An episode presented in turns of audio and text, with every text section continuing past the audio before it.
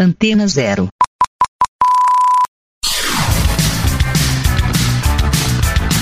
Começa agora na Antena Zero. Let's Go Skate Radio.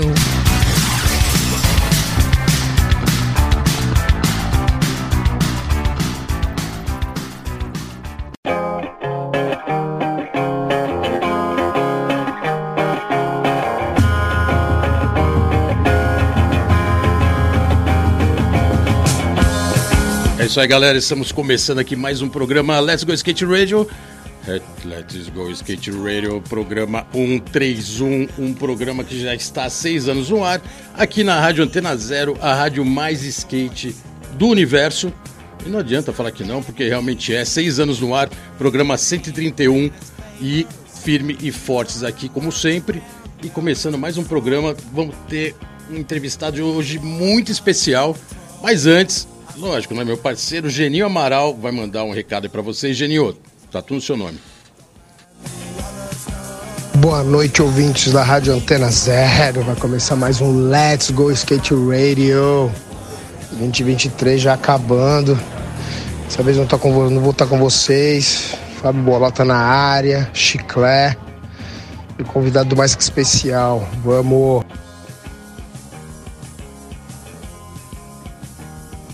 Valeu, Geninho, obrigadão. Geninho, né, como vocês viram e perceberam, tá sendo homenageado na Globo agora, todo o programa que ele entra ao vivo agora pelo Esporte Espetacular, Campeonato Brasileiro, o cara tá sendo homenageado pela emissora, né? Tá milhão, né? Bota ele pra andar na pista com um, um belo microfone de lapela, já entra como se fosse um personagem, já um, um personagem do programa, né? Que sempre fala de skate é o Geninho. Parabéns aí, Geninho, eu sei que você tá na correria aí direto, mas hoje, como ele falou, a gente começa o programa 131 um convidado mais especial. A gente já teve 131, melhor, né? 130 entrevistados aqui, é, sempre cravando a história do skate de diversas maneiras, né? Mais na parte atuando como skatista profissional ou amador, ou, ou, ou dentro de uma empresa diretamente envolvido. É, e hoje a gente quis trazer um personagem muito especial, que na verdade é um cara batalhador, é um cara que está conquistando cada dia, mais, cada dia mais espaço numa área literária, tanto que ele lançou um livro, um livro de skate, e vocês vão entender a história dele para lançar esse livro. Porque hoje quem está aqui com a gente é o Regis Adriano, também tem o apelido de Gringo, e ele tem uma história fantástica, porque ele foi um skatista que começou lá nos anos 80, cravou nos anos 90, mas ele teve uma passagem de vida que foi com dependências químicas e isso realmente mudou a vida dele. É, eu não quero alongar nesse perfil, porque ele vai contar essa história aqui, ele conta no livro também, e ele lançou o livro Skate no Caminho das Pedras há pouco tempo, estamos falando aí desde 2021, né, se não me engano, já, já tem praticamente uma segunda tiragem, e ele vai contar essa história e o resgate da vida dele pelo skate, é, fazendo ele sair desse universo que a gente sabe que realmente é complicado. Hoje, então, aqui, Regis Adriano, o gringo. Regis, brigadão pela presença. Prazer aí ter você aqui. E lógico, né, cara? Tô dando essa introdução toda porque realmente seu trabalho é, é fantástico, né, cara? É muito legal ver um livro aqui com 266 páginas contando sua história. Boa noite, seja bem-vindo. Salve, salve, boa, beleza família? Tranquilidade? Regis Adriano aqui na voz, certo? A maioria me conhece como gringo. Sou um skatista que se envolveu com as drogas na adolescência, em razão disso aí eu passei mais da metade da minha vida fazendo uso de crack. Fui morador de rua e na Cracolândia eu morei durante cinco anos. Me alimentava de restos que eu encontrava nos lixos e não tomava mais banho. Atualmente estou há quatro anos, oito meses e alguns dias sem fumar crack. Voltei para minha casa, me formei no ensino médio. Também escrevi o livro Skate no Caminho das Pedras para ajudar as pessoas a entender que elas também podem e conseguem reescrever as suas próprias histórias, mesmo que se for um morador de rua que se alimenta de restos do lixo. Essa aí foi a minha história em um dia. Irado, Regis. Pô, brigadão aí, porque na verdade você fez um resumo de, de uma das partes que a gente vai contar, mas hoje, como todo bom entrevistado aqui, começa pelo começo da sua história no skate. Quando foi, como foi esse primeiro contato que você teve com o skate para falar, porra, esses, é isso que eu quero, é isso que eu gosto, é isso que eu vou começar a praticar daqui pra frente. Você lembra, assim, o primeiro momento, assim, do Certo. skate? Como, como que isso surgiu na sua vida? É, o primeiro. Skateboard prim- na veia? O primeiro skate que eu vi foi acho que 1983, mano. 8-3 irado. O cara tava fazendo lá que. Só hoje que eu fui descobrir o nome da manobra, hip jump. Ele colocava um- uns quadradinhos assim, o skate passava por baixo e ele pulava por cima. O high jump. É, é, é dessa manobra aí. certo? Pra você ver, até hoje não aprendi. Mas era isso e eu fiquei fascinado, mano. Que irado, aí. Certo? Depois, um outro momento, já foi em 1987. Eu morava na freguesia do Ó, né? E ali tinha uma cultura do skateboards. Na freguesia. Na freguesia do Ó. Irado. Certo? E tinha até uma, uma skate shop que chamava Skate Caveiras. Certo? Mas, nós, sabe, skate era caro, nós não tinha dinheiro, mano. Então, o meu primeiro skate foi de doação. Até daí mesmo que veio o meu apelido, gringo. Né? Porque essas, os skates antes eram mais. O material era mais importado, né, mano? Então os caras olhavam pro meu skate e falavam, ó, skate gringo, é meu, skate gringo e tal. E é, essa foi minha primeira é, contato com o skate, né? 8-7. Certo? Pra você ver que no primeiro momento que eu subi no skate, eu quebrei o braço, cara. Caraca, logo é, no o primeiro. skate não era downhill naquela época. Tinha muito Mano, downhill. era já ladeira, filho. Ladeirão. Já subi em cima e deixei descendo e tal. Só que aí pra descer e pra parar. Ixi, eu não sabia, irmão. Mas foi assim mesmo? De primeira falou, vou dropar É, essa mano, e ladeira. você sabe, o skate, quanto mais vai, vai aumentando a velocidade, mais Sim. vai aumentando a adrenalina, a emoção, e eu querendo ver até onde que eu ia, porque lá no final tinha uma curvinha e ficava reta, só que antes da curvinha, eu já não aguentei, né, mano? Já tava chibando. Ah, já deu aquela travada, chacoalhada no joelho, já era, mano. Bateu um joelho no outro. Mano, mas eu gostei. Antes de eu cair, eu fui feliz, né, mano? Irado. Então, e essa felicidade, esse sentimento que eu tive aí, fez com que, depois do gesso, eu quisesse ter o skate. Esse primeiro, isso quer dizer que no primeiro drop, o primeiro tombo, você não desistiu. Pelo contrário. Porque tem muita gente que desiste, né? Ah, eu lembro que você encontra diversas pessoas que falam, ah, já andei de skate uma vez, mas a primeira vez que eu subi, caí, quebrei o pé. o já ficou com braço." medo? Não, aí parou, não andava mais, né? Certo, então, mas Esse- eu, esse relato eu tive, eu tive o, o, o Go For It antes de cair, Aquela né, mano? Aquela- Nossa, que bagulho incrível, mano! Irado. Certo? Então, essa sensação aí é indescritível. Não encontrei nenhuma outra modalidade. Eu não gostava muito de esportes, né? Eu gostei do skate porque o skate não ia dizer nem era esporte, era um bagulho meio de rebeldia, uma contracultura. Mano, eu ia na, na contramão do que do que as pessoas é meio que vivia, né? Pode o crer. skate não era uma coisa de rebeldia, de maloqueiro, de subversivo. Aí eu falei, ah, isso aí que eu quero fazer, mano. Que irado, aí. E aí, a- a- o gessão, mesmo com gesso, não passou pela sua cabeça, ah, não, o skate me- agora me deu esse trauma. Certo, e corpo." é muito louco. Por quê? Andando? Porque eu entrei no Senai, mano. Aí eu fiz 14 anos, aí eu trabalhei. Eu trabalhei, eu tenho dinheiro. Minha mãe não dava o dinheiro. Certo? Skate era caro, minha mãe não tinha condições. Certo. Mas eu passei a trabalhar. Aí, mano, minha mãe não podia ir contra. É o meu dinheiro. Certo? Aí eu fui e comprei o meu dinheiro. Sua mãe certo? tinha um pouco dessa história igual várias famílias de falar, não, você anda de skate, não pode andar de skate, aí tinha que esconder o skate, a família Cara, não podia tinha, saber. mano, ó, vou, eu vou falar essa Família parada não pra você, apoiava. ó. Pra você, ó. Eu comecei a andar de skate em Caieiras, aí depois eu já mudei, ó. Comecei a andar de skate na freguesia e rapidamente já mudei pra Caieiras. Tá. Caieiras é meio que uma cidade do interior. Uhum. Então lá, skate, ninguém existia skate, mano. Eu fiquei três anos só fazendo downhill, não sabia dar olho. Boa. E o que que acontece? Quando eu me machucava, minha mãe escondia meu skate. Ah, agora você para com isso aí e tal, né? Ah, não via, mano. Então, muita, muitos dos momentos, eu tava mal calorzão e eu tava de, de manga comprida. Escondendo os machucados. Se minha mãe visse o machucado, ela escondia meu skate. Viu E aí- machucado, ela já sabia que era skate, Mano, não era outra eu ficava, coisa. tipo, papo de uns 4, 5 meses sem andar de skate, porque eu não sabia onde ela tinha colocado meu skate. Às vezes ela deixava na casa dos vizinhos, mano. Caraca, não deixava nem em casa. Não. Não. era aquela que guardava em cima do armário, não, porque, não, vai mano, ver. O que, que o moleque que tá começando a andar de skate faz? Pega o skate, vai pra rua e fica o dia inteiro na rua. Por isso que eu falei pra você aquela parada de dividir a tubaína, Porque nós não ia pra casa, mano. Nós ficava na rua, nem todo mundo tinha dinheiro. Você tem dois real, eu tenho um, um 50 gramas de mortadela, três pão e uma coca e já era, mano. É assim que nós, nós era feliz, tá ligado? Até mesmo por isso que eu falo com o skate. Como diz o Sandro Testinha, um era a mais- socialização do skate que sempre existiu, né? Sim, cara, um fortalecia Um o outro, né, mano? o outro e não ajudando- tinha esse bagulho de competição, de concorrência, de que é, eu tenho porque eu sou merecedor. Se você não tem, eu tenho, eu te ajudo, mano. Você fez três. Aí você colocou aí que você fez três anos praticamente de downhill. E era uma modalidade que no Brasil era, sempre foi forte, né? Ladeira pra caramba, muita galera andando ladeira.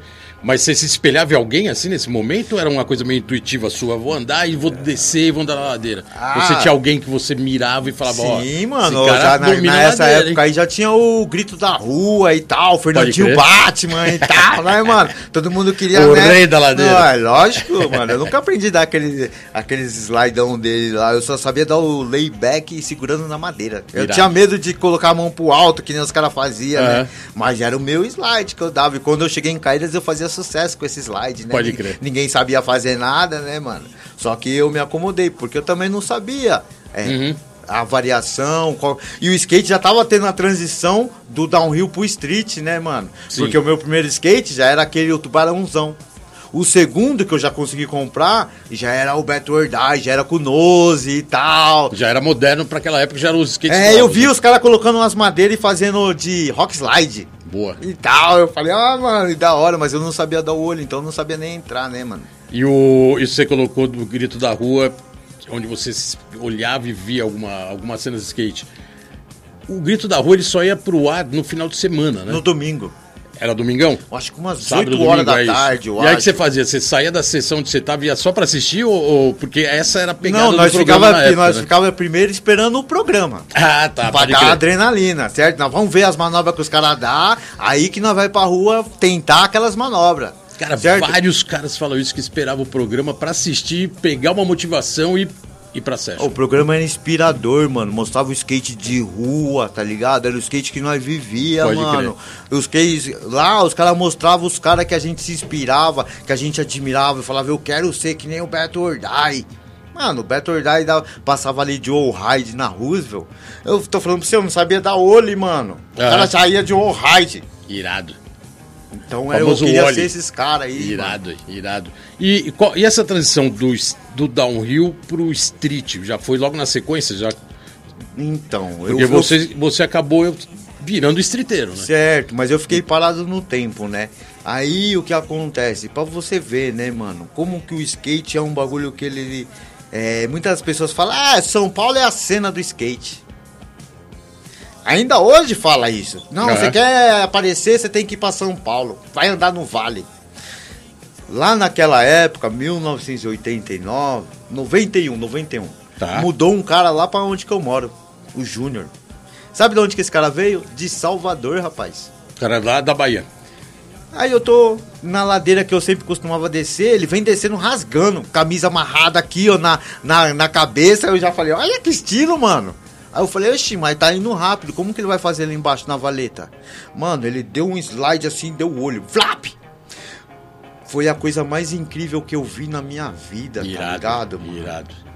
Esse cara já chegou arrepiando, chegou detonando. E foi embora!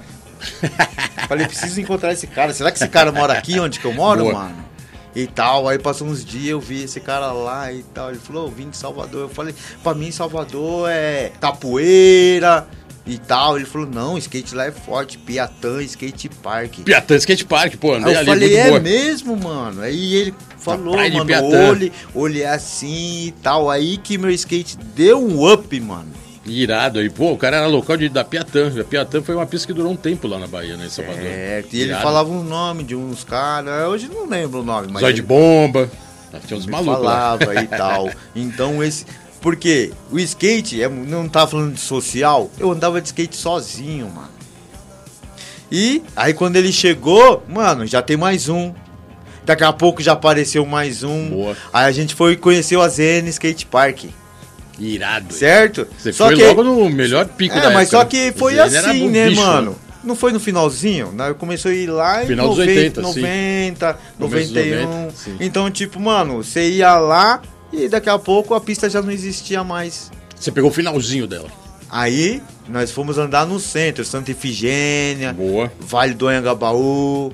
Aí que os caras falaram, tem uma pista lá em São Caetano do Sul, mano. Imagina nós com 17 anos pegando trenzão lá de Caieiras, era uma hora e meia, até São Caetano do Sul. E lá em São Caetano a gente tinha que remar mais umas 20 minutos até chegar no buracão da cerâmica. Buracão da cerâmica. Mas era valia a pena, tá ligado? Melhor pista da época, né? Mano, chegava lá, aí eu vi os caras da Lifestyle, eu vi o Alexandre Ribeiro, eu vi o Schumacher. Mano, esses caras é tudo real e eles davam as manobras bem na sua frente. E era muito da hora, mano. Ali realmente a Tá pista São ligado? Caetano marcou Ó, um pe- uma você ver, geração, ó, né? Que, que antes a gente chegava lá, nós não sabia andar de skate direito. Então nós chegava às 7, 8 horas da manhã, quando abria o portão. Boa. Certo? Aí quando dava 9... Já tinha, o- já tinha o tiozinho do. do, do Ô, gelinho, menino garoto! Ó, o gelinho, tio João do Fusca. João do Fusca, certo? vendendo suas lixas. Certo? O Boa. shape da Tailon e tal, e não sei o quê. Tailão Pigon. É, aí nós chegava de manhãzinha. Por quê? Nós tinha vergonha de andar perto dos outros. Uhum. Porque o skate era rivalidade, parça. Os caras eram bruto. Não vai achando que os caras iam esperar você dar manobra. Boa. Mano, então os caras intimidavam você. Ainda mais nós que vinha de longe. Então nós ia andar quando a pista não tinha ninguém. Quando a pista começava a encher e tal, aí já aparece os donos da pista e tal. Os acha locais, que a, né? acha, que a acha que a pista é só dele. Aí nós sentava lá no cantinho, não tinha o cantinho lá dos mini Tinha, tinha. e Lá tal, aí nós sentava escadaria lá. Boa. Aí quando dava umas 11 horas, o sol tava fritando, aí os caras não querem mais andar. Aí nós ia andar de novo até uma hora. Essa Só- história de localismo é, bem É, legal, mano, né, cara? e Os, só- lo- os locais da pista. Mano, né? os caras vinham e soltavam o skate na sua direção. Você que não sai da frente, não, pra você ver. O cara nem fala nada, ele já joga o skate, irmão. Esse, Tinha vários locais só lá, Dele, eu- eu só não- dele fazer isso, Tinha vários ele já locais. tava falando, irmão, sai da minha reta. Tinha vários Hoje, locais, se você fizer isso, se você fizer isso, você é grosso. Se você é, é, como que é?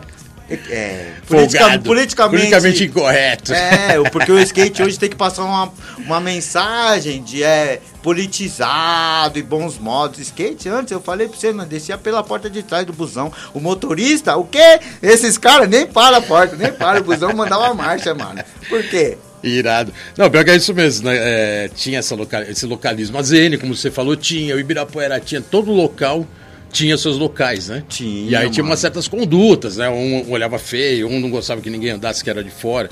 Às vezes uns não estavam nem aí, né? Queria mais é que fosse vários, mas realmente Mano, passei- foi um período Ó, de localismo. né? Aí, depois de São Caetano, aí meu skate deu uma evoluída, mano. Eu tive até carteirinha em São Caetano. Não, mas antes, já que você tá falando de São Caetano, eu quero que você conte a história do primeiro campeonato que você correu em São Caetano. Que foi um campeonato que você correu lá, que tem uma história aí, né? Que você foi pra correr, você chegou a competir lá, né? Foi o Certo. primeiro campeonato, foi o Não. primeiro campeonato que você correu, não? Então, é, não, São o primeiro Caetano? que eu corri foi em Caieiras. Caieiras Mano, foi o primeiro aí eu campeonato. passei um vexame lascado. Por quê? Como skate não era divulgado, não era tão difundido, para as pessoas a gente era profissional. Nós sabia dar flip, Boa. dar nose rock slide. Mano, os moleques de Laranjeiras, as meninas, mano, falavam o Gringão e o Junião é pro. Você já era gringo, né? Certo? Aí, vai vendo. Foi montar uma. Uma skate shop lá em Caieiras, parça. Alva Shows. Boa. Eu olhei e falei, o quê? Alva. Que era da marca Alva. Alva? tênis. Em Caieiras? Irado. Mano. Aí a menina olhou e falou, mano, meu marido tem o bagulho dos tênis e tal. E eu queria pôr uma loja aqui. Só que aqui só vende surfwear. Aí eu falei, mano, aqui é o povo elitizado, filho. Skate, mano, bagulho de vagabundo, você não vai vender aqui, não. Não, mas meu, meu gosto de skate, eu quero vender aqui. Eu quero trazer o movimento. Eu falei, mano, você quer trazer campeonato? Pra você mostrar pras pessoas o que, que é o skate. Porque as pessoas não sabem o que, que é o skate. Certo? Então você vai mostrar pras pessoas e vai divulgar, vai difundir. Então, ela falou, pô, legal a sua ideia. Eu e o Júnior, a gente já corria os campeonatos locais de vila. Sabe aqueles de vila? O Júnior acabou virando seu parceiro de session. Ah, nós andamos de skate 20 anos, Junião. Irado aí, irado. O cara realmente, o Certo, ca- a meu irmão, ladeira, a né, ladeira e o olho no final da ladeira virou um parça. Era, era, era inspiração, porque um motivava. Ele aprendia um flip, eu aprendi um heel flip. Ele aprendia um de front, eu aprendi um de back. Irado. Certo? Eu, eu ensinava pra ele de back, ele me ensinava de front. Era um game of skate, só que com manobras ao contrário. É, mano, certo? Sem, Irado. sem jockey pô. Era sem jockey Sem pô, jockey tá ligado? pode crer. Então, o que que acontece? A gente falou, mano, faz um campeonato de skate. Só que, ó, a mente do skatista, eu falei, ela vai fazer o campeonato de skate e nós vai ganhar. Porque é só nós que ganha. Só que eu nem sabia que tinha o BS. Mano, ela meteu esse campeonato no BS, parça. O de Caieiras. É. Tá. E aí ela falou, ó, vou pôr três, três é, iniciante, mirim e amador. Qual que você vai correr? Eu falei, ah, mano, já tenho três anos de skate, você acha que eu vou correr de iniciante? Você acha que eu vou correr de mirim? Põe no amador aí. Pôs no BS. Mano, União Brasileira de Skate. veio todos os caras de São Caetano, mano, pra, pra Caieiras. Boa. Mano, sabe aqueles caras que eu admirava? Os caras caiu na minha bateria. Caraca.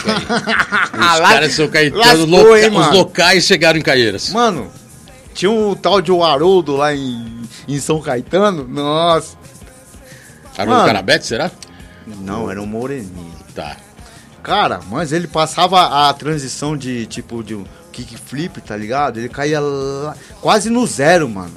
E os obstáculos que a gente estava acostumado a correr, que era de vila, era baixinho, era improvisado. Agora veio um das UBS que 45, quase da altura dessa parede. Pode crer. Era uma, Meu skate era de bilha. Meu skate era de bilha. Você acha que eu conseguia subir lá em cima? Eu remava, remava e não pegava velocidade, mano. Pode crer. E todas aquelas pessoas me olhando, gringo, gringo. É, Que eu chamei todo mundo, vai lá pra você ver que nós tá ligado. Chegou lá aquele monte de gente, aquele frio no coração.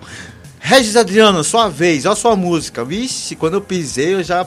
Tipo, mano, já pisei errado, tá ligado? Eu já tinha visualizado uma, uma linha, né? Porque o skate era 60 segundos. Pode crer. 60 segundos, valendo! Mano, quando ele falou valendo, eu já errei, já quase caí de cara no chão, mano.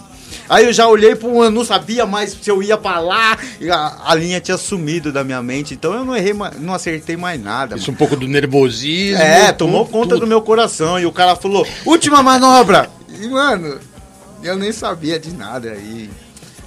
E o nível, o nível então tava alto nesse campeonato. Tava, mano. foi puxado, né? Chegou a Foi. galera de São Caetano, a galera de São Caetano criou Porque eu- vários é, skatistas. né? Normalmente os campeonatos que eu corria era 10, 10 nego. Uhum. Mano, chegou essa, esse UBS, papo, deu um, o quê? Um 120, cara. Só no amador, mano. Caraca, gente pra caraca, né, cara? Tinha muito competidor na época, né? Muita gente. No meu emocional ficou totalmente abalado ali, ó. Esse foi o primeiro campeonato. Depois você chegou a correr algum- alguns outros, não? Mano, eu corri até os campeonatos da Nescau, parceiro. Irado. Porque isso de Ibirapuera. no sambódromo, e Sambódromo. tal. Porque eu tinha muito sonho de ser skatista profissional. é Por isso que eu ficava o dia inteiro na rua andando de skate. Porque eu, eu falei, mano, esse skate vai mudar a minha vida, mano. Chegou a ganhar algum, assim? Chegou perto de ganhar? Ou gan- Chegou, teve algum Então, campeonato? mano, eu Teve- não- Qual foi o melhor campeonato que você lembra, assim, melhor classificação? Pirituba, em Pirituba. Boa. Certo? Em Pirituba eu consegui ficar ali, é. Porque normalmente, como eram muitos caras, os caras faziam uma eliminatória. Depois corria os outros 10. Tá. Certo? E eu consegui passar entre os outros 10. Irado. Só que aí é, vem aquela peneira, né, mano? Só passa 5 pra final. Mas o fato de estar ali entre os 10. Semifinal bombando. Ah, mano, pra mim Isso foi Pirituba. foi Shopping Pirituba. Shopping Pirituba. Bons tempos. Boa.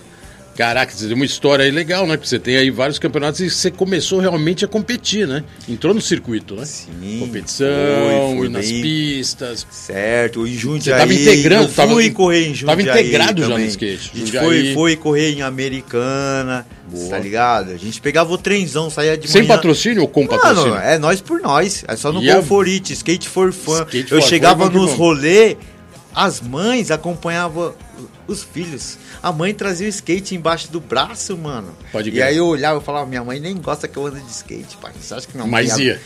E eu via, eu ia mesmo e pá. Mas não tinha igual as, as famílias, o pai e a mãe de hoje em dia, que fica ali querendo apoio. opinar nota Não, e falar, ah, mereceu, não sei Porque quê. o skate antigamente era muito marginalizado, parça. Nenhum pai queria ver o filho andando de skate. Por Pode quê? É, tinha todo um estigma. Ou é maconheiro ou é vagabundo. Ou às vezes os dois. ou, ou algumas coisas mais, talvez. É. Mas aí já tava, já tava bem rotulado, né? Certo. Mas tinha isso, né? Infelizmente a família tradicional brasileira tinha muito isso, né? De rotular só pela prática do skate, né, cara? Por Certo. mais. Que era como era no surf, né? Tudo discriminado, porque era esporte independente, alternativo e novo, né? Certo. Sair na e tudo que é novo, e tudo que é novo, assusta, né, mano? Esse campeonato de Pirituba foi o que você se deu melhor. E qual foi o campeonato mais style, assim, que você foi e falou, caraca, dependendo da classificação, esse campeonato tá animal, assim. Tem algum, algum que marcou bastante? Então, é. O, o que teve mais, o marcante mesmo, foi agora é, na minha volta, nessa minha recuperação, tá ligado? Tá. Porque mesmo que a estrutura não fosse das melhores, mas a recepção, Irado. certo? O carinho que das pessoas, né, mano? Porque é o skate, ele é muito mais do que a competição, tá ligado? Sim. O que que acontece? Os caras me chamaram, né, pra participar do, do campeonato. Nem, nem, eu não precisei me inscrever. Que campeonato que era? Esse campeonato foi lá em Caeiras. Os cara, Foi os Caieiras cara- mesmo, boa. Os caras construíram uma pista de skate, né? Uma. Uma. Como que eu vou falar? Uma construção de iniciativa pública-privada, Tá. certo? Concretão, de concreto. De concreto, boa e tal, da hora. Foi Legal. até Pug. Pug. Pug Skate Park, a Pug é do Caio, né? Do. E Caio Pérez. então, aí o que acontece? E os caras jogaram essa. Pra inauguração, os caras da R2 ali. Você flaga? Zebrinha? Sim. O Zebrinha falou, irmão, eu quero convidar uns caras pra ir na pista, mas eu não posso esquecer dos caras de Caieiras. Irado. Foi uma homenagem para os locais, né? Aí ele olhou e falou, quem que é os caras de Caieiras que tem um, né?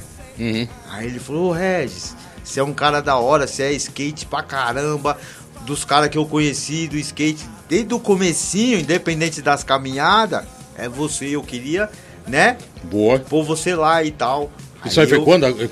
Isso aí foi o quê? Uns dois anos atrás? 2021. 2020 2021. Certo? Boa. Então ele falou assim, mano, eu quero que você esteja aqui com a gente. Então, sabe, dentro do meu corre, mesmo quando eu acertava aí meus hard flip pela aí, nunca fui convidado. E aí tava ali como convidado de honra. É, Pista construída pela PUG, então era uma pista boa, né? Porque a PUG faz umas É, pistas realmente então, ó, Tá lá até. Existe ainda? Tem, a Tá lá pista até tá hoje, lá. Da Boa. hora, a pista tá, mano. Irado. Não, bom saber que a pista pelo menos permaneceu, né? Porque às vezes a pista. Sim, sim, não. os caras não. constroem é e um depois bem, destrói, É um né? bem público lá pra cidade. E agora entendeu? com certeza vai ficar, né? O skate Sim, olímpico, sim, tudo. Sim, sim. A ideia é permanecer, né? Mais Certo, é, é difundir, mano. Irado, Cada vez irado. mais é, mostrar a prática, é, trazer isso aí, cada vez mais praticantes, né, mano? Legal. O... A gente vai falar bastante do seu livro, a gente nem, nem entrou no mérito ainda desse livro, que eu queria contar muito a sua história no skate. Até para quem tá acompanhando entender, né, cara, essa primeira trajetória sua no skate, que estamos falando aí de 82, 83, com- 83 quando você viu pela primeira vez o high jump, 87 começou a andar, Caieiras, freguesia e, cara, estamos falando aí de quase uma década que você estava cravado no skate full time, né? Pelo que você colocou aí, uma coisa de realmente gostar muito, né? De, andar de skate. Acabou, virando, Certo. acabou pra você virando aqui praticamente uma paixão. Sim, porque, mano, eu já coloquei na minha mente que eu queria andar de skate, mas eu nem tinha skate, parceiro. Mas eu já achava muito da hora. Pode Os crer. caras e tal. Aquela, aqueles bagulho de, de meio de ser. É, punk e tal, ratos do porão, meio de, sabe, aquela liberdade agressivo, meio rebelde Sim. e tal. Então eu já tinha isso dentro de mim. Eu só não andava Anos de skate. 80 o skate era isso, né? Certo, mas eu, eu- mas eu não andava ainda. Porque, vê, ó, a primeira vez que eu vi skate eu ainda tinha 9 anos de idade. Sim. Eu só fui conseguir andar de skate, eu já tinha 14 anos. Tá. Que naquela época, pô, a 9 era bem cedo, né? Em geral, anos 80, mesmo. O skate era com proibido, no... mano. É, exatamente. Andar com 9 anos de idade não era qualquer um que andava, começava a andar com 9, né? Por toda essa repressão, né? Então você, Você não vai tinha muita mau molecada. caminho? Vai arrastar o cara pro mau Com caminho? 14 você já tava maiorzinho e falava, quer saber? Eu, Eu, vou- eu já sou dono da esconder- minha vida. É. Eu já sou dono da minha vida, mesmo que minha mãe não gostava. Porque eu sempre Você se falo, virava e eu sempre falo no andar. livro. Eu, eu andei de rebelde, porque Boa. a minha mãe não, nunca apoiou, nunca gostou. O... Você chegou a trabalhar na, na Deola? Sim? Qual deu? É, a, pa- é, a- era uma padaria, né? Da é a Pompeia. padaria. A Da da Pompeia. Pompeia. Pô, a tribo skate era do lado da Deola. Eu conheci até o dono de lá, mano. Foi o dono que me arrumou. Ali na, na Avenida Pompeia, né? A revista é Tribo era 1937 na Imberê, lá. que era três, praticamente quatro quarteirões pra cima da Deola. E a hora que eu vi, descobri que você trabalhou lá, eu falei, caraca, você Cara, lembra que ano? é muito louco, Você lembra que período foi isso? Foi em 1997. Puta, 97 a gente não tava lá ainda não. A gente Ó, chegou lá ó, em 2007, ó, 10 ó, anos depois. Ver, ó, como que era o meu rolê. 97, Ó, pô, eu cara, hein? sempre, sempre fui skate, mano. Skate música tá muito da conexão, né, parça? Sim, sim. Então, ali na Augusta tinha um rolê que chamava Class. Em class, pode crer. Aí eu trampava na, na, na Dona Deola das 6 às 2 da tarde. O Class acabava às 5 horas da manhã. Eu vinha na sexta, andava na saúde, porque a saúde já era pico do skate naquela Sim. época. Ia às 7 horas da noite, andava ali até umas 9, 10 horas da noite, ia remando pela Paulista até o Class. De- Ficava ali no nosso rolê. Quando dava umas 4 horas, 5 horas da manhã, aí eu ia trampar. Pegava o skate ia remando pelo Dr. Arnaldo. Caraca, e dropava lá e tal. torpenteado e vum, Pompeia. Pode crer. E é muito louco que uma vez, né, mano, o skate era, também tinha muita perseguição, né? Uhum. E eu lembro que uma vez eu tava indo ali pro trampo, mano, tinha uma parte de uns caras, uns góticos, uns não sei o que, escondido atrás de uns pontos. Lembra que os pontos eram iluminados? Sim. Ali na Doutor Arnaldo tem o cemitério do Araçá. É. Mano, os caras pulou de dentro do cemitério e saiu correndo atrás de mim, mano. Os góticos? Mano, e eu, Caraca, e eu os remando, malandrão. imagina 5 horas da manhã. Ó, eu já andei de skate desde as 7 da, da noite do outro dia. Fiquei no, na gandaia no rolê. Depois tô indo pro trampo. Eu vou ter que remar com força dos caras. Irmão, aquele dia foi bem, foi bem assustador. Então eu, Caralho, os góticos folgando, hein, e cara? eu Caraca. evitei de, de voltar aí de, do trampo e do, do class pro trampo por esse caminho. O Clédio era, era ali perto da Augusta, era uma paralela da Augusta, né? Uma é, na casinha, rua um Augusta, ali é. na General Jardim. É, ali. era um, um pico ali de rock hardcore, punk rock. Certo, mas Os na- góticos nunca se envolveram muito com skate, não que eles eram contras, mas eles nunca chegaram muito próximo, né? Não tinha uma sinergia, uma sinergia muito boa entre Sim, skatista e sim. gótico. Então, tinha e, uma ao divisão. contrário também né? não, é. Tinha uma divisão. Hoje essa divisão não é mais é, tão nítida, né, mano? É, cada um vivia na sua tribo, né? naquela É, na... O punk, o careca, os rappers, era cada um na sua tribo, né? Bem distinta, né? É por isso que o nome da revista era Tribo?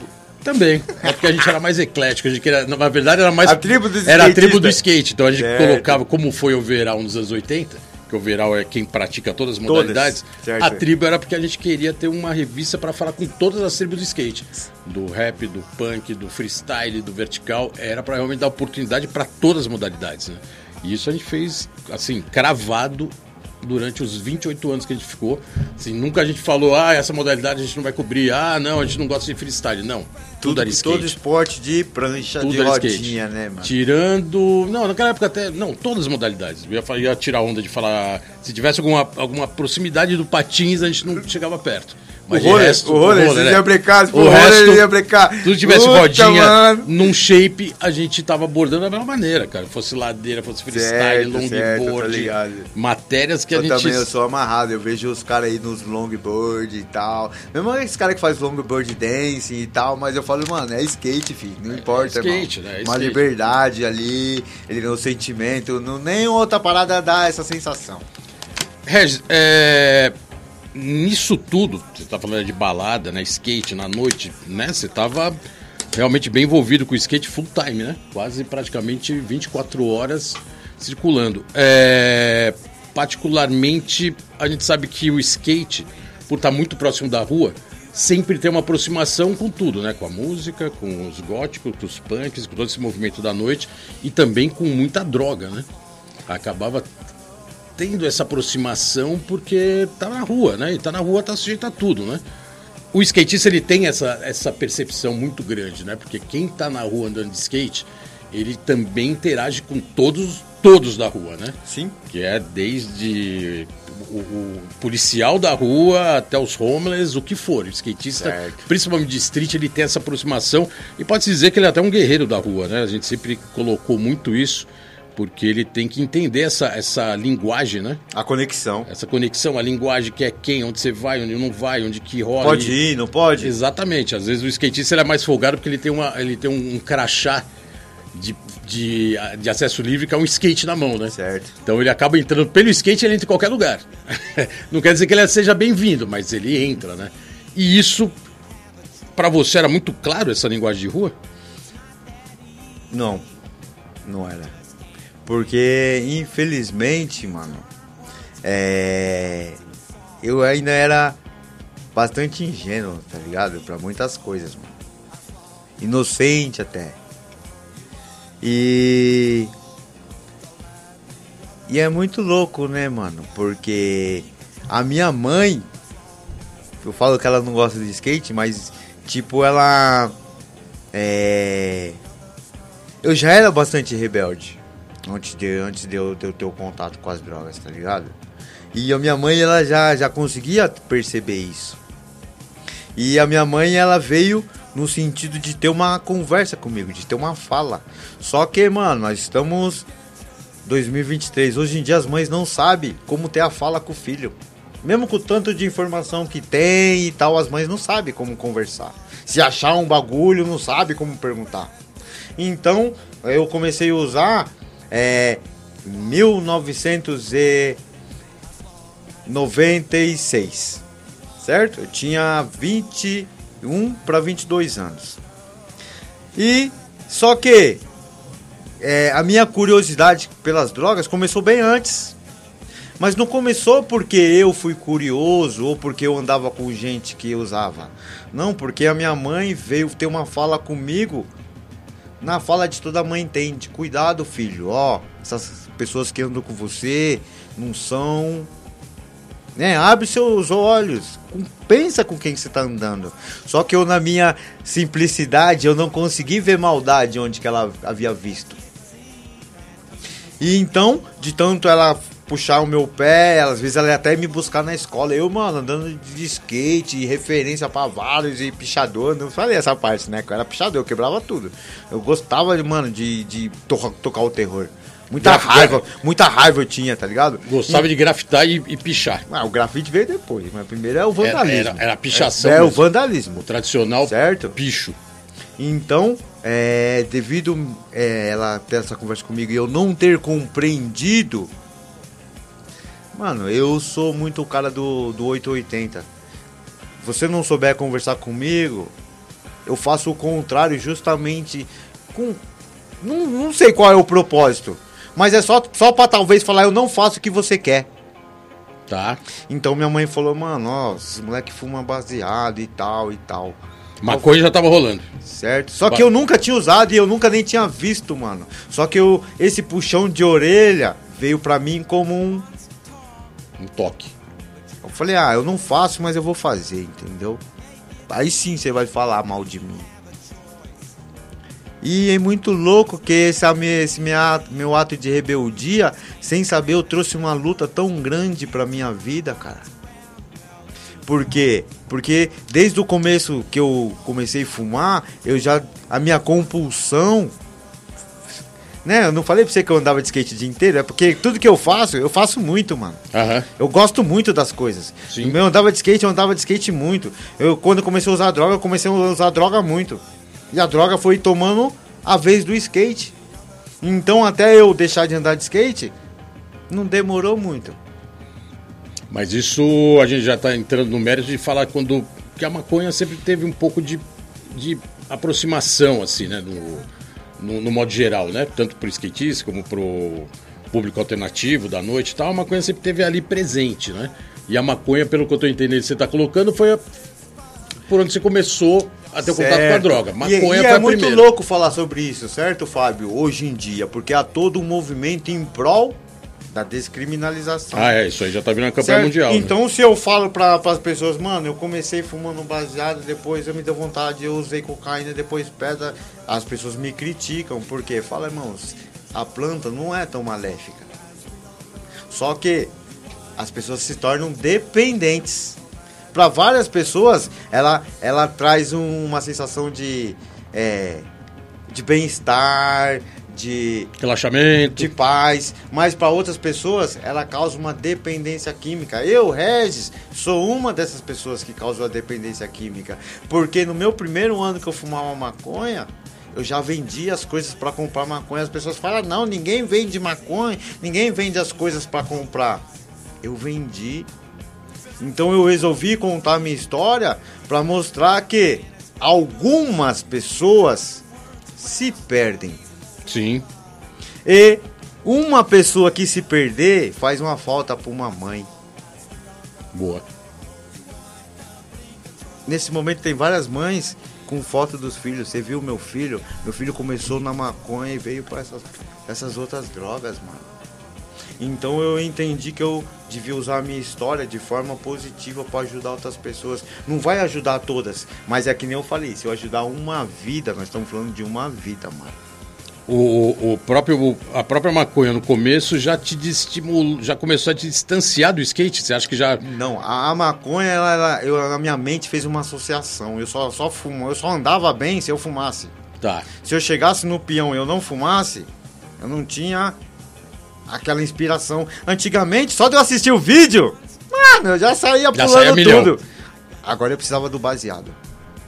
E se eu não tivesse, eu não desenvolvia, eu não rendia tanto quanto. Tá. E eu passei cada vez a precisar de maiores quantidades. Até que, por mais maconha que eu usasse, não, não dava. Aí é onde eu conheci a cocaína. Ixi, eu dava um tiro, eu virava o Tony Hawk, rapaz. Ficava Pulando- milhão. Pulando as escadas e tal. Aí o gringo virou. um- Só que, mano, quando eu não tinha, eu não era mais ninguém, mano.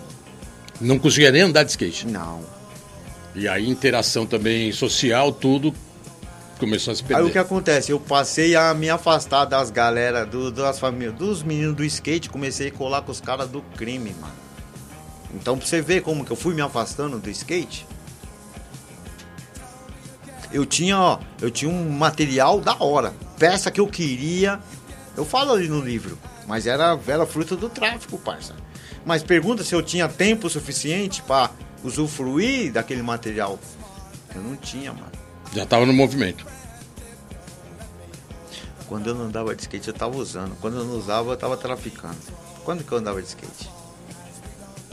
Isso aí começou, você tá. Você, você ficou 20 anos no vício, né? Foi isso? Um, Eu comecei a usar em 96. Eu só consegui parar em 2018. Tá.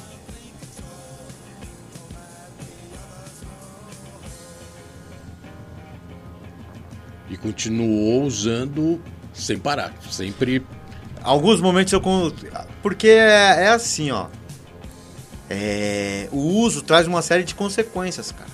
Por exemplo, acabar casamento, você gastar todo o seu dinheiro do seu pagamento suado. Ô, pô, mano, 30 dias você trabalhando que nem um louco pra você gastar em coisa de 6 horas, mano. E no outro dia, mano, não tem um real no bolso. Então o uso traz várias consequências. Então, em alguns momentos, eu olhava pra minha vida e eu falo, mano, eu não quero mais essa vida pra mim. Você falou que começou a cheirar e depois automaticamente foi pro. Aí na sequência veio o, cra- o crack. Veio o crack. O tráfico, tudo, tudo. O.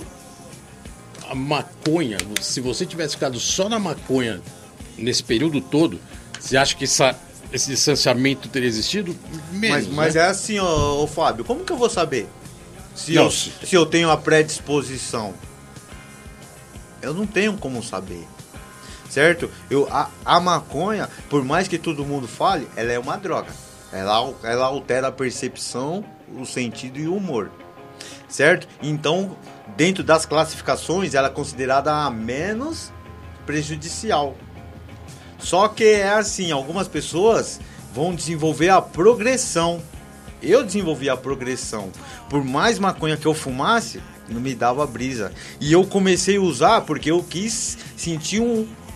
Minha vida era sabe, mano, eu tinha vários sentimentos confusos na minha mente. Uhum. Então, o uso veio como uma fuga de todas essa, essas ideias. Só que, depois de um certo tempo, só baseado no. Os meus problemas ainda existiam dentro da minha mente. A vida era confusa. Aí, mano, eu fui pra cocaína, parceiro. Certo? Tá. Ó, a gente vai fazer o seguinte, a gente vai fazer um break, o primeiro break do programa Let's Go Skate Radio número 131, hoje aqui com o Regis Adriano, o gringo, contando a sua história, sua história no skate, sua história de vida, o lançamento, a gente vai falar daqui a pouco mais sobre o lançamento do, do livro dele, Skate no Caminho das Pedras, é, e a gente já volta daqui a pouco, não sai daí. Let's go skate Let's radio, go, skate radio, skate radio, skate radio, skate radio.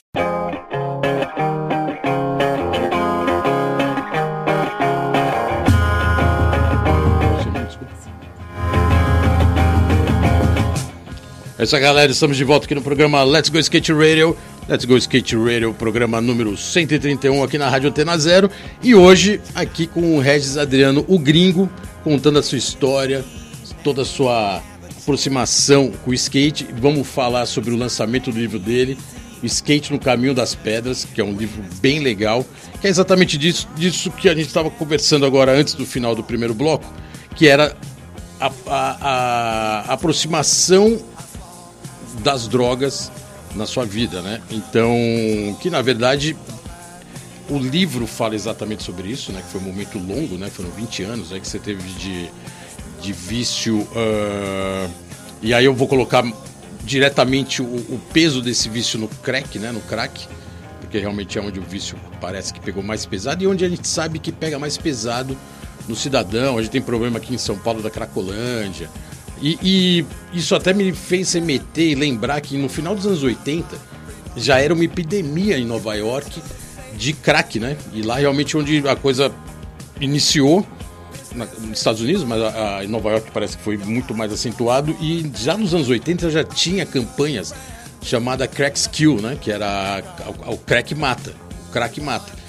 Então isso aí realmente é, virou um, um, um, vamos dizer, uma frase que realmente era uma, era, era uma droga chegando nova, né? Hoje a gente tem até outros tipos de droga também, mas o crack dá uma devastada. É, você coloca no livro, né, e você relata isso, que você durante esses 20 anos você teve fases agudas assim, né? Você chegou a morar, por exemplo, na Cracolândia, né? Então assim, esse momento de, de sair, de usar droga, pode-se dizer que essa fase Cracolândia de ficar lá alguns dias, ou, ou, aí você vai colocar qual foi o período, foi o, o pico do vício? Pode se colocar assim? Então, porque é assim, ó. É, ninguém acorda usuário, tá ligado? Então, o uso de drogas na minha vida foi uma consequência de uma série de fatores. Eu não acordei falando, ah, vou ser morador de rua e tal, vou viver pegando papelão. Quis fumar um baseadinho pra pegar uma brisa, certo? Então eu só queria andar de skate e ser descolado, certo? Só que eu não sabia dessa necessidade que havia por trás. Não sabia o que, que era dependência química. O que, que é dependência química? Dependência química é uma, uma desordem neurológica. Ou seja, depois do uso de drogas de alguns momentos da sua vida, a sua vida nunca mais vai voltar a ser a mesma. Então, é, a minha vida antes girava em torno do skate depois do uso de drogas, passou a girar em torno do uso.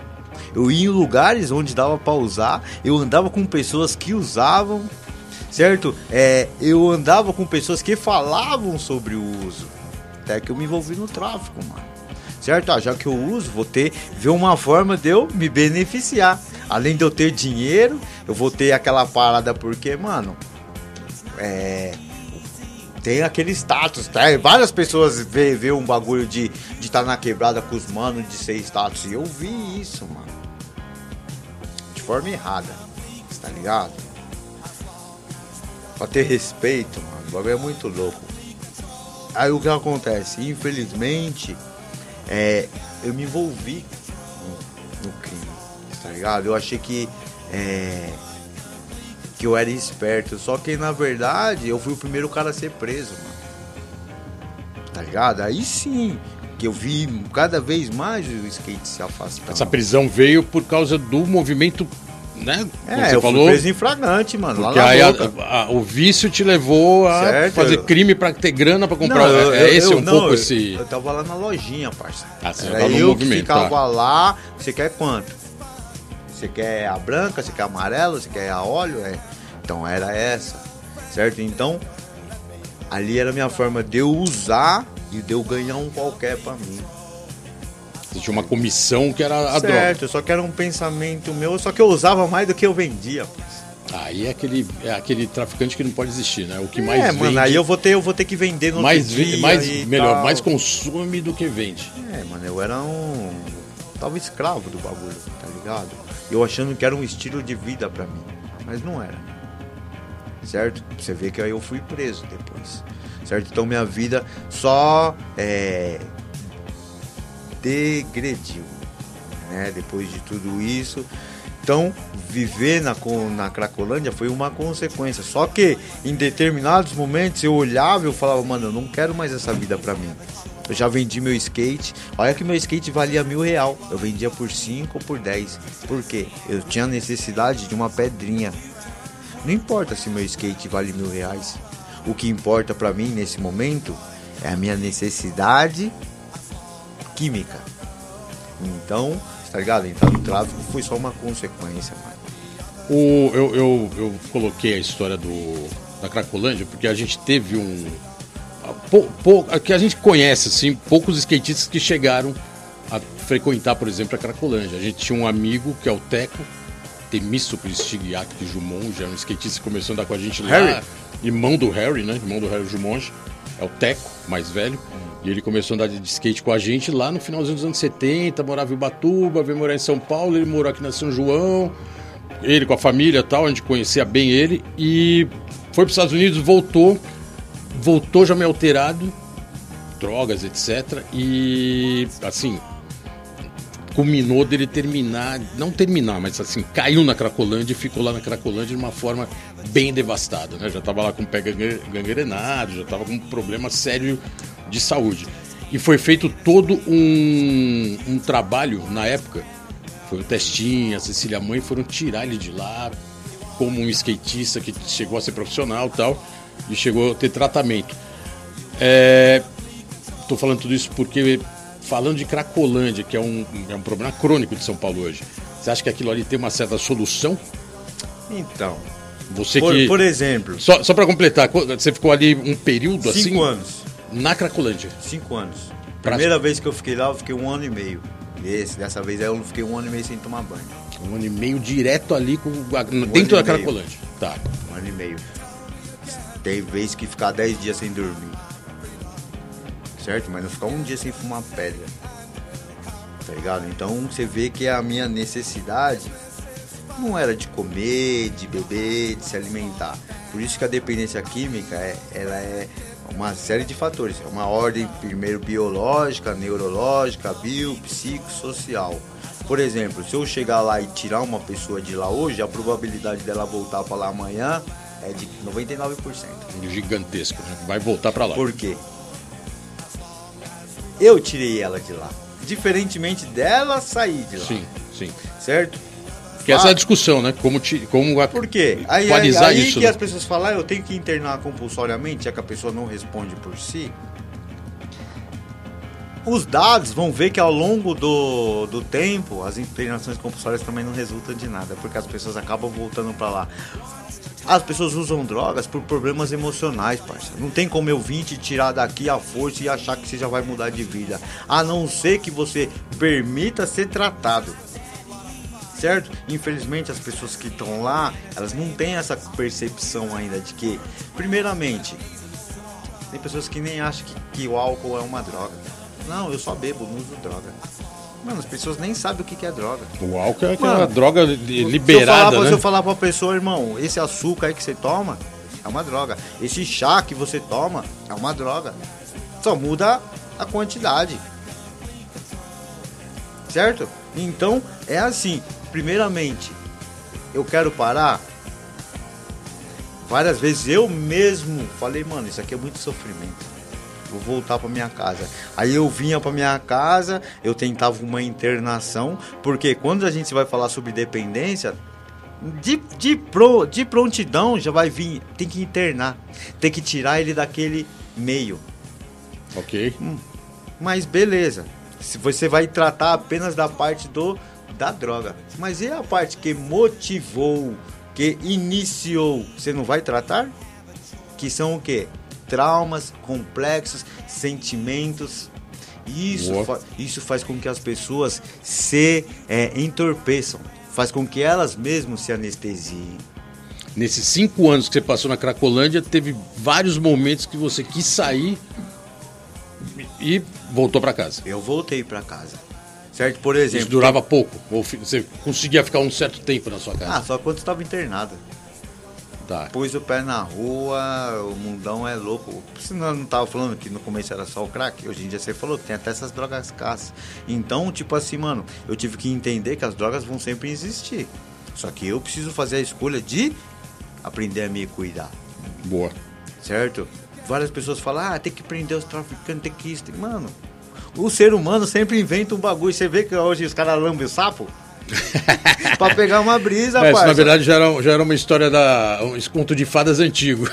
Desde mano, a época do existe, Alice o País das Maravilhas. Existe, o ser humano inventa os seus métodos de pegar uma brisa.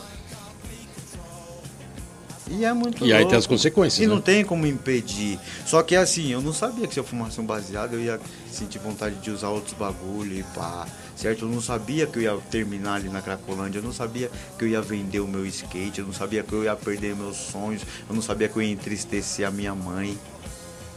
Eu não sabia de nada disso. Eu só achava que eu ia pegar uma brisa hoje e amanhã, eu ia voltar pra minha vida e ia seguir. Só que eu fiquei 20 anos nessa caminhada aí, parça. E muito louco, tem pessoas que falam, não, a maconha não é droga, não. Eu fumo há 15 anos. Eu falo, amigão, 15 anos você acha que não. Você não. Você está justificando o seu uso, o seu ato. Tudo bem se você quer, mas eu tô falando é pelos que não sabem, pelos que não conhecem, é pelas mamães, certo? Você vê, até hoje nem, nem troco ideia com meus filhos, com meus filhos já viraram as costas para mim. Quantos filhos você tem? Eu tenho três filhos, mas essa não é somente a minha história, não. É a história de várias pessoas. O que acontece é que é uma história vergonhosa para falar, né, mano? Então as pessoas se tampam e fingem, ah, minha vida não tá acontecendo nada. E não procura ajuda, mano. Que nem eu, eu sofria e não procurava ajuda. Por quê? Primeiramente, se você falar que você tem problema com drogas, a sociedade vai falar que você é safado. Você é um sem vergonha. É nada melhor do que um trabalho, um cacete pra você mudar de vida. Você colocou agora que realmente a sociedade já te taxa, isso é inevitável, mas você é um cara que está se tornando exemplo, né? Tanto que tem um livro aqui, que a gente vai, por sinal, esse livro a gente vai sortear. Eu não, não falei ainda, mas a, a, esse livro que você trouxe, a gente vai sortear para ouvinte depois lá no Instagram. Porque, primeiro, porque você colocou o skate, e essa é a história, né? Que eu queria que você colocasse um pouco mais. Que o skate no caminho das pedras quer dizer que o skate te tirou também desse vício, certo. disso tudo. Então, assim, é, mais gente precisa ler esse livro e mais certo. gente precisa saber desse seu trabalho que gerou você estar tá aqui hoje contando sua história e que muitos não têm essa oportunidade, muitos não conseguem, né? Então, passar. Eu perdi vários amigos, mano tá ligado? Que começou comigo lá atrás, lá, dando os traguinhos e pá. E aí eu olho pra trás, né? Que eu fui usuário quase 25 anos, e eu falo, cadê esses meus amigos? Irmão, vários morreu até de menor, pai. Tá ligado? Não teve essa perspectiva, ou conseguiu, mesmo aos trancos e barrancos, chegar que nem eu, 49 anos. E é mó triste, mano. Porque sonhos, vidas, perspectivas, anseios que terminaram num trago, mano. E essas histórias vivem se repetindo. Essa minha página que eu criei, Usuários, ela traz depoimentos de, de mães que falam: ah, perdi meu filho com 12 anos, o cara matou ele com 12 anos. Por quê? Mano, os caras não tá nem aí, parça. Se você errar na sua quebrada, você tem essa página usuário, você tem a página, me corrija se eu estiver enganado, o Skate Sempre, que escreve SK Não, esse aí, é o, 100. esse aí é a minha página do Insta, né? O Gringo Essa é a página Sempre, do Insta. E, o, e você tem um blog também, né? Que é o Gringo Louco Doido. Gringo Louco, Gringo Louco Doido. Não E doido, não. Gringo Louco Louco, e Doido. Ah, Louco e Doido. Tem no tá. Spotify também, usuários. Todo esse trabalho que você tem no livro, você está conseguindo colocar no digital, né? É, é essa, é essa a- o fator de ter o, sem, o skate sempre, o usuário e o skate louco e gringo. Você coloca também essas narrativas nesses canais, né? Certo. Esse é o meu nicho, né, mano? Meu- Exatamente. meu- a minha caminhada aqui é dependência química. É mostrar para as pessoas que até um morador de rua que se alimentava de restos pode e consegue mudar de vida. Só que não depende da mãe, tá ligado? Não depende da esposa, depende do cara. A família pode servir rede de apoio, orientar, tô ali, tô eu acredito em você. Só que a família não pode fazer a vez que nem essa parada que você falou, vocês vieram aqui buscar o cara aqui. Sim. Certo? Algumas vezes essas ações desesperadas dá bom, mas na maioria são frustrantes, mano.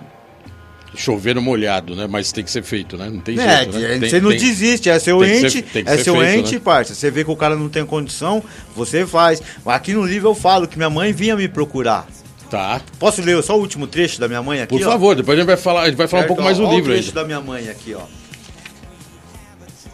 Posso fácil. Meu nome é Marlene, sou mãe do Regis. Quando pequeno, tinha a mania de trazer as coisas do outros para minha casa. Eu não falei, desde pequeno era terrível. Principalmente da casa do seu primo. Nunca aceitei isso. Não podemos aceitar o que não é nosso em casa. Na época, já com 16 anos, estudava à noite, eu ia buscá-lo na escola. Eu tinha muito medo de que ele se envolvesse com os meninos que estudavam lá e que usavam drogas. Todos riam porque eu ficava esperando na saída. Mas infelizmente não teve como impedir.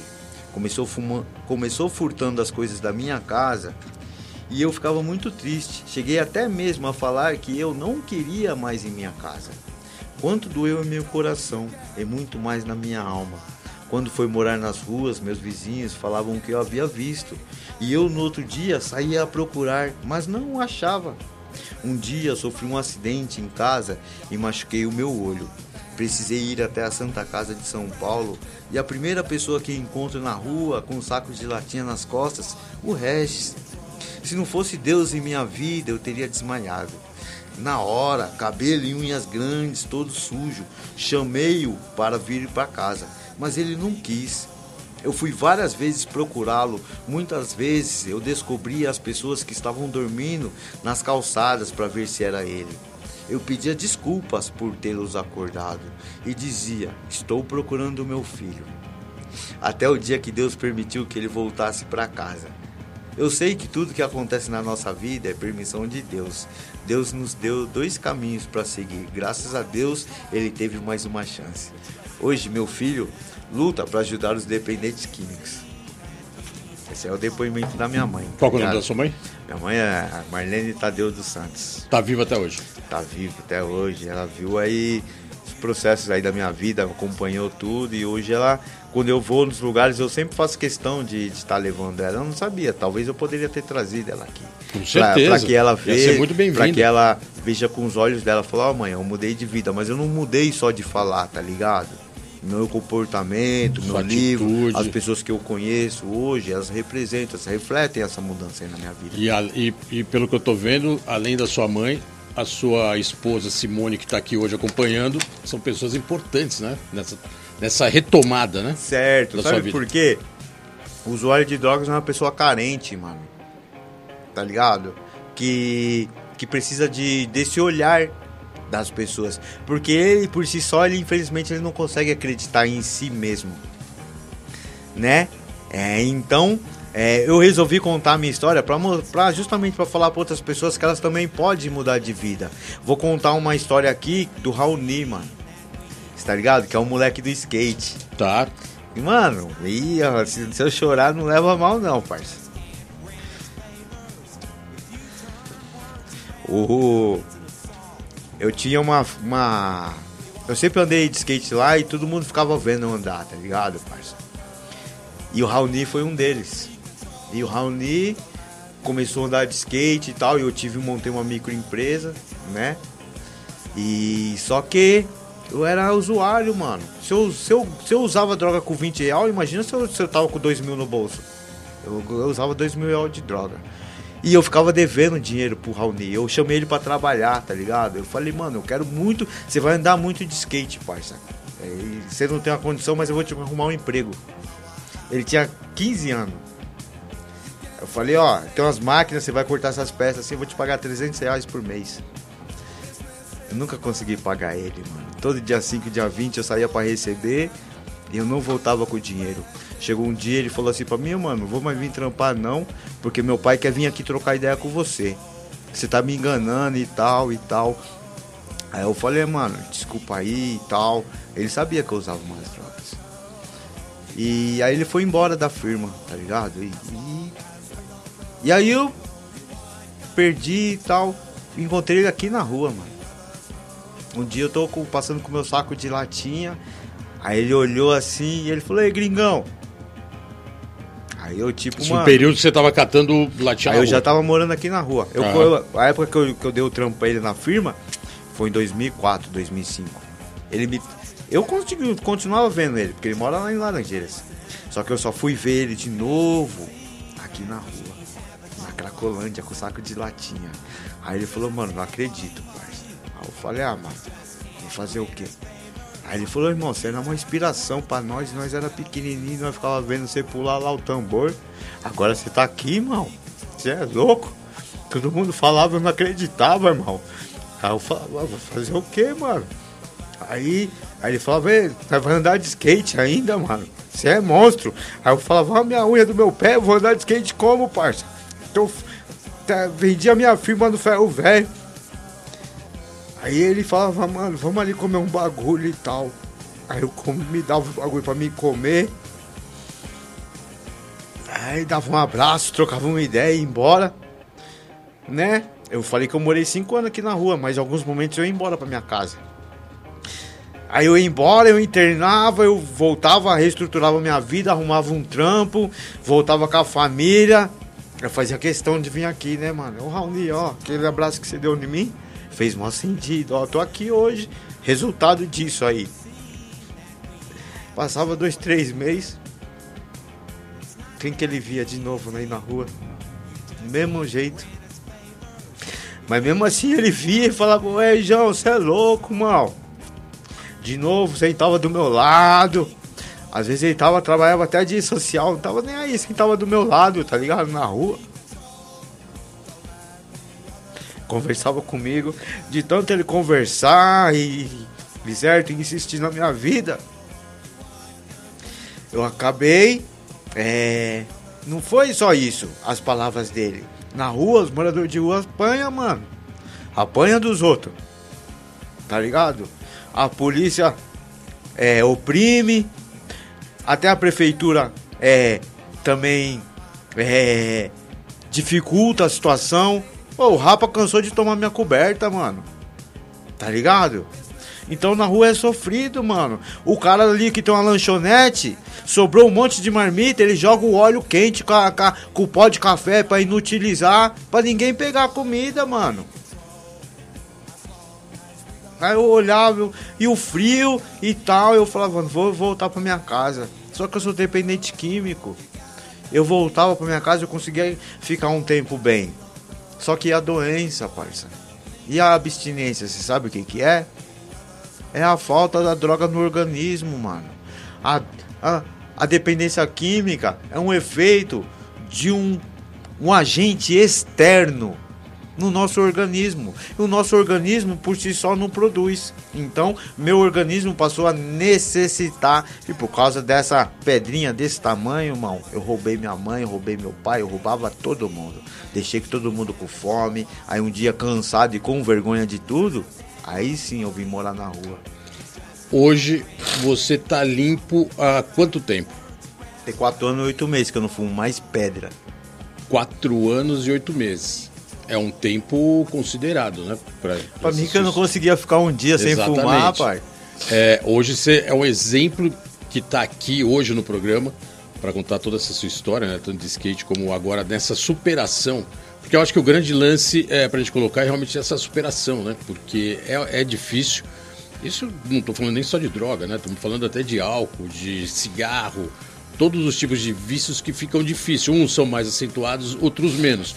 Mas você é um exemplo hoje, quase cinco anos limpo e trabalhando para colocar essa experiência da melhor maneira para realmente ajudar quem está passando por isso ou para alguns nem, nem ter a chance, né? Alertando para não ter a chance para chegar né, nesse ponto, porque realmente é o que você colocou aqui, é, é difícil, né? É a uma, prevenção, é uma a, pre guerra diária, a né? prevenção é muito importante, cara. Exatamente. certo? Porque é através da conscientização o menino não vai estender a mão para pegar, porque a verdade é essas paradas tá em todos os lugares, parça. Se você não tiver consciência de quem você é, a clareza do que que essas paradas vão trazer para sua vida, você se perde. Porque, é, porque tem a falsa sensação do controle. Lá no começo eu achava, ah, só vou dar uns traguinhos, não vai dar nada. É, como todo Ah, começo de qualquer No coisa. outro dia, ah, só vou dar assim, mais um dia. assim. Ah, só mais hoje, só mais hoje. Mano, depois foram dias, foram semanas, foram meses, foram anos, foram décadas. O livro, é, a gente está falando bastante dele, é, até para motivar o pessoal a procurar.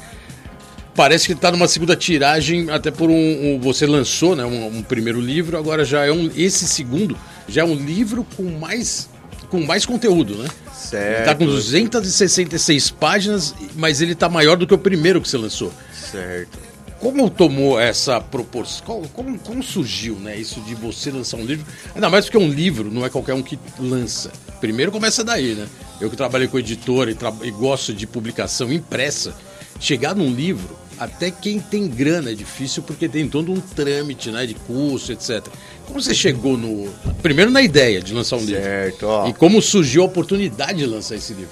A ideia de surgir o livro foi porque, é assim, ó, eu sempre fui um cara apaixonado pela, pelas palavras. Legal. Certo? Eu não, não sou bom de, de exatas, né, mano? Mas com as humanas eu. Letras Então, e humanas é com você. É, eu sempre tive esse desejo pelos livros. Uma porque eu sofria muito bullying quando era pequeno, né, mano? E tal, meu apelido era Bracinho e Pernão, então eu não tinha amigos, eu tinha livros. Boa. Meu, meus amigos eram os livros. Então, como é, eu não conseguia conversar com eles, eu lia e depois eu escrevia, né? Umas histórias onde que eu não sofria bullying, eu já criava uns textos. E é até numa redação escolar, né? é, falar da importância dos educadores, mas tá, os educadores que são dedicados, né, mano? Sim, Porque um educador, um professor viu minha redação e falou: Cara, você é incrível, você tem maior potencial, você tem. Isso é legal, hein? Ah, Isso é bem legal do professor fazer você, isso. você tem uma criatividade absurda. Boa.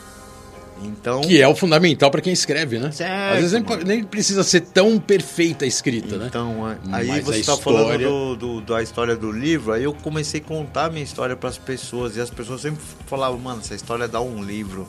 E eu comecei a acreditar, né, de que ela daria um livro. Aí já entrou a era digital. Uma das minhas vezes que eu estava em recuperação, 2013, já tinha o Facebook e tal, eu criei um Facebook, e eu comecei a contar, pô, mano, ó, e tal, por causa Esse da Facebook droga. tá no ar até hoje, não? Tá, é o mesmo. É o mesmo. É o Regis Adriano.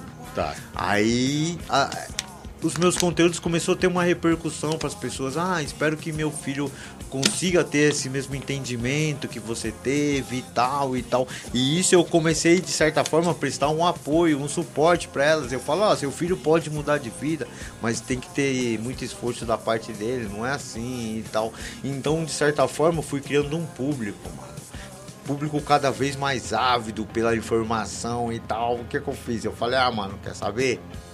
Vou fazer um livro. Mas como que faz um livro? Precisa de dinheiro. Eu falei, mano, vamos fazer uma vaquinha? E fui, Boa. fiz uma vaquinha, arrumei quase 3 mil reais. Desse mesmo público que eu Foi ia... aquela vaquinha virtual ou É, foi vaquinha... Foi vaquinha virtual. Aquela de parceria? Foi Ô, vaquinha virtual mesmo. virtual, boa. Vaquinha.com. Essa aí salvou bastante editora, hein? Lançaram vários Não. livros aí pelo vaquinha.com. Certo? Então Irado. foi, foi isso aí.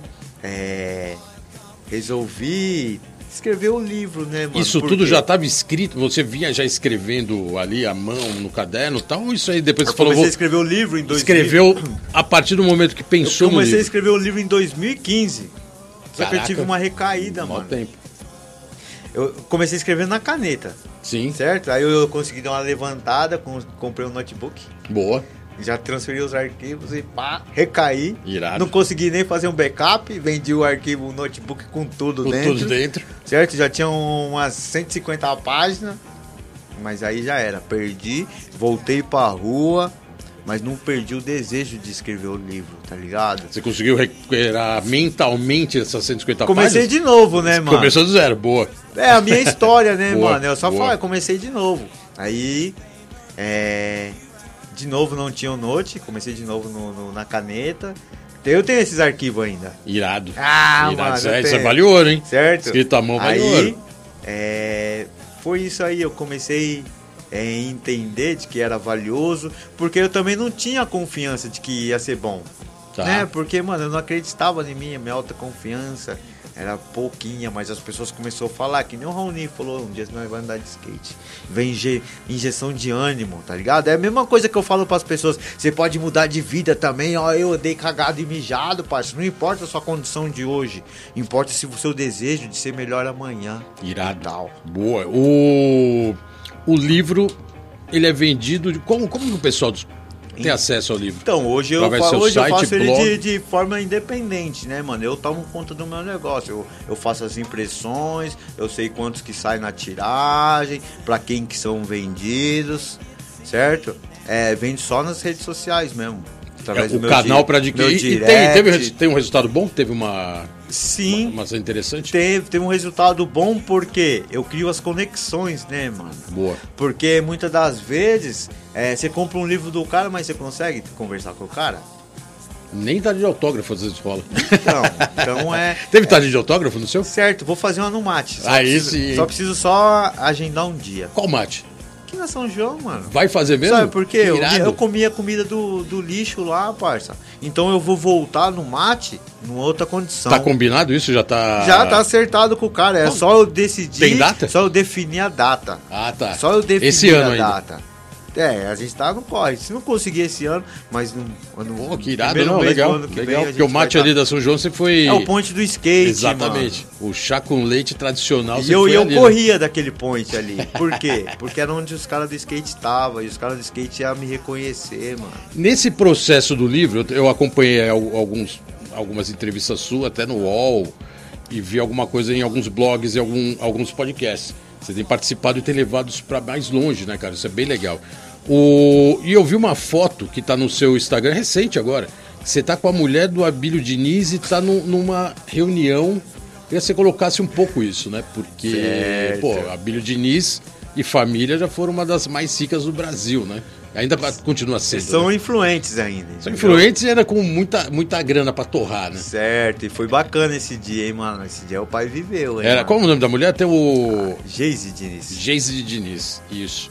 E foi Certo. o seu. que a- O, o que te levou lá pra essa, pra essa aproximação com ela foi.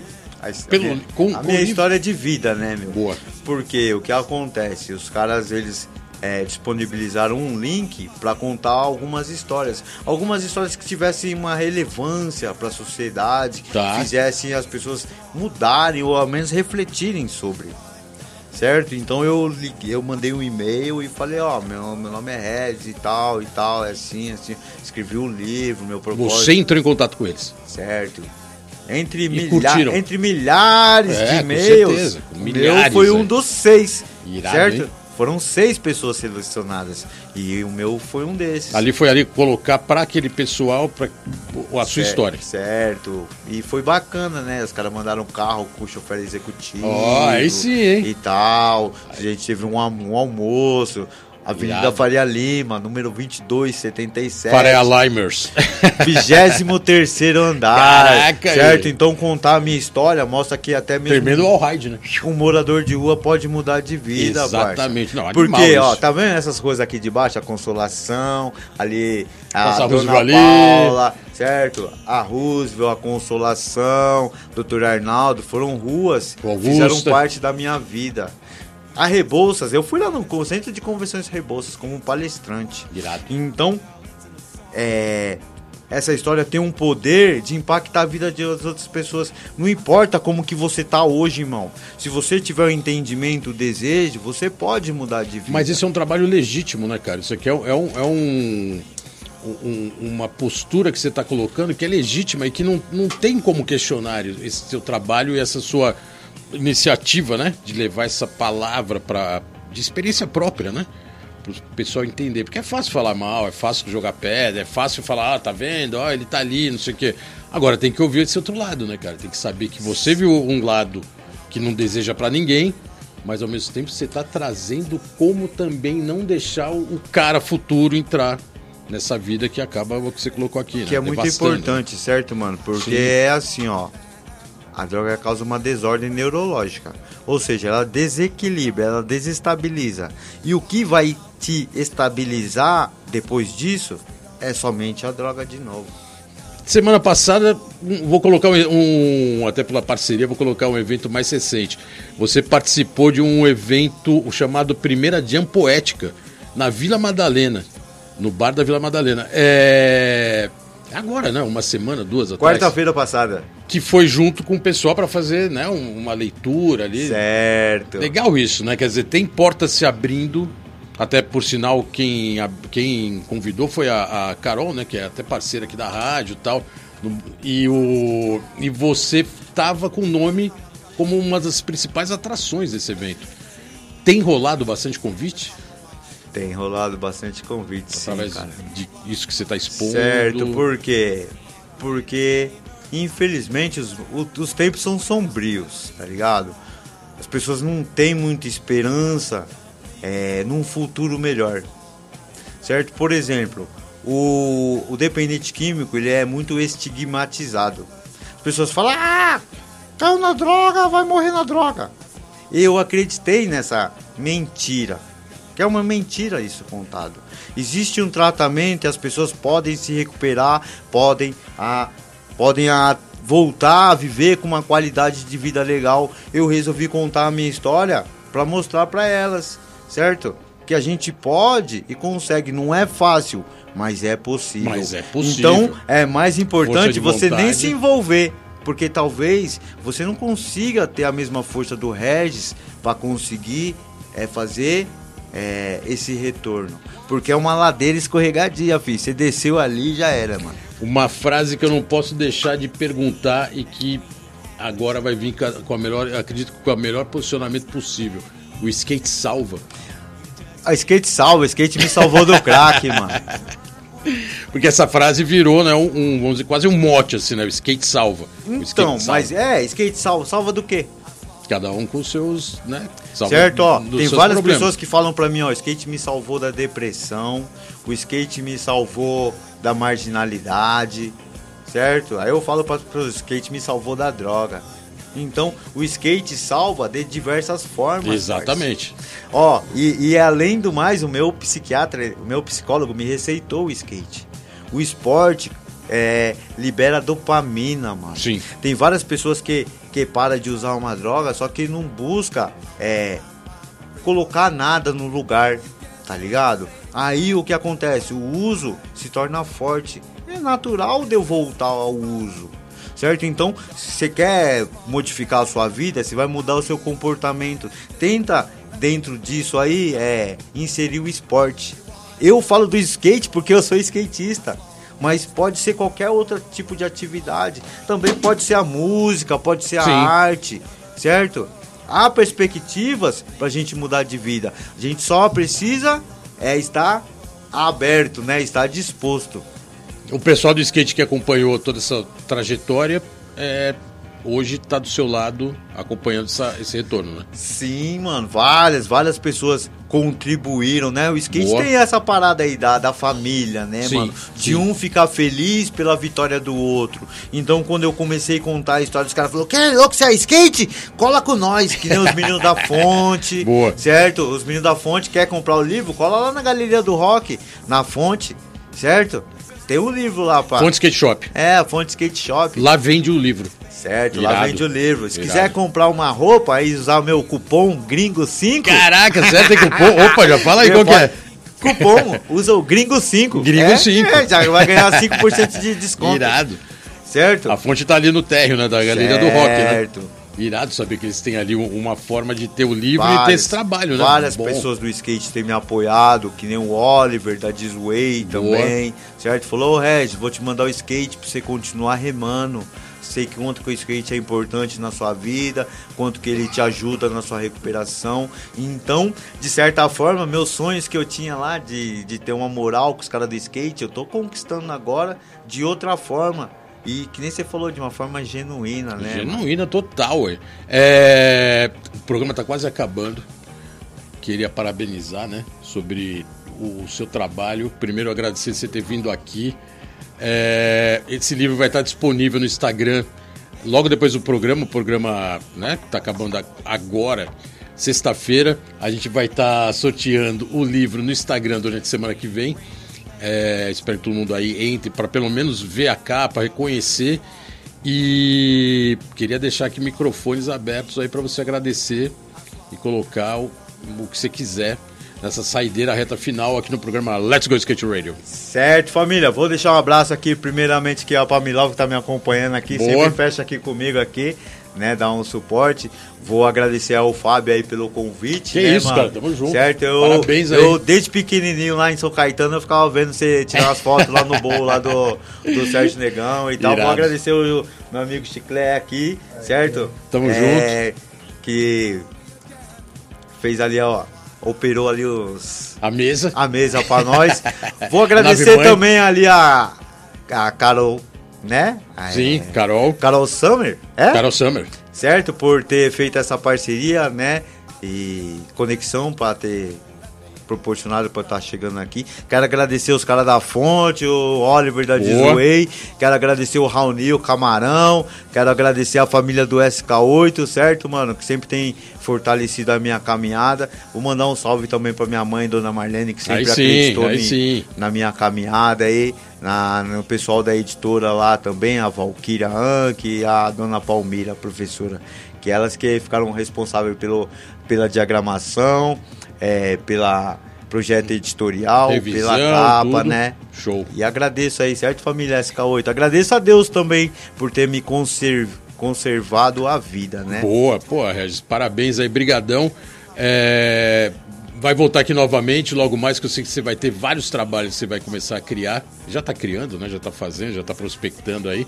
É, e que o livro traga mais retorno, que tragam outros livros e que abra muitas portas, né, cara, daqui para frente, com o skate, com o livro e com essa energia que você tá aí, que eu tô vendo que tá transbordando assim, esse novo momento que é legal pra caramba. E, cara, pelo skate, por nós aqui, a gente fica super contente, né, cara, de ver essa, essa sua retomada e nessa forma positiva.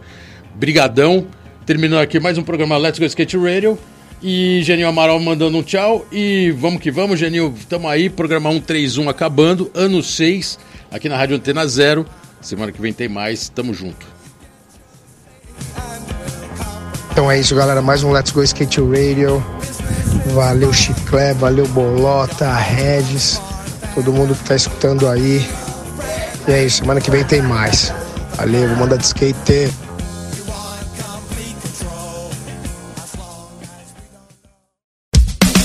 Você ouviu pela Antena Zero Let's Go Skate Radio.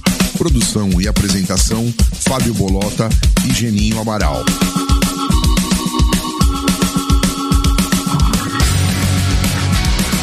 Let's go skate radio, skate radio, skate radio.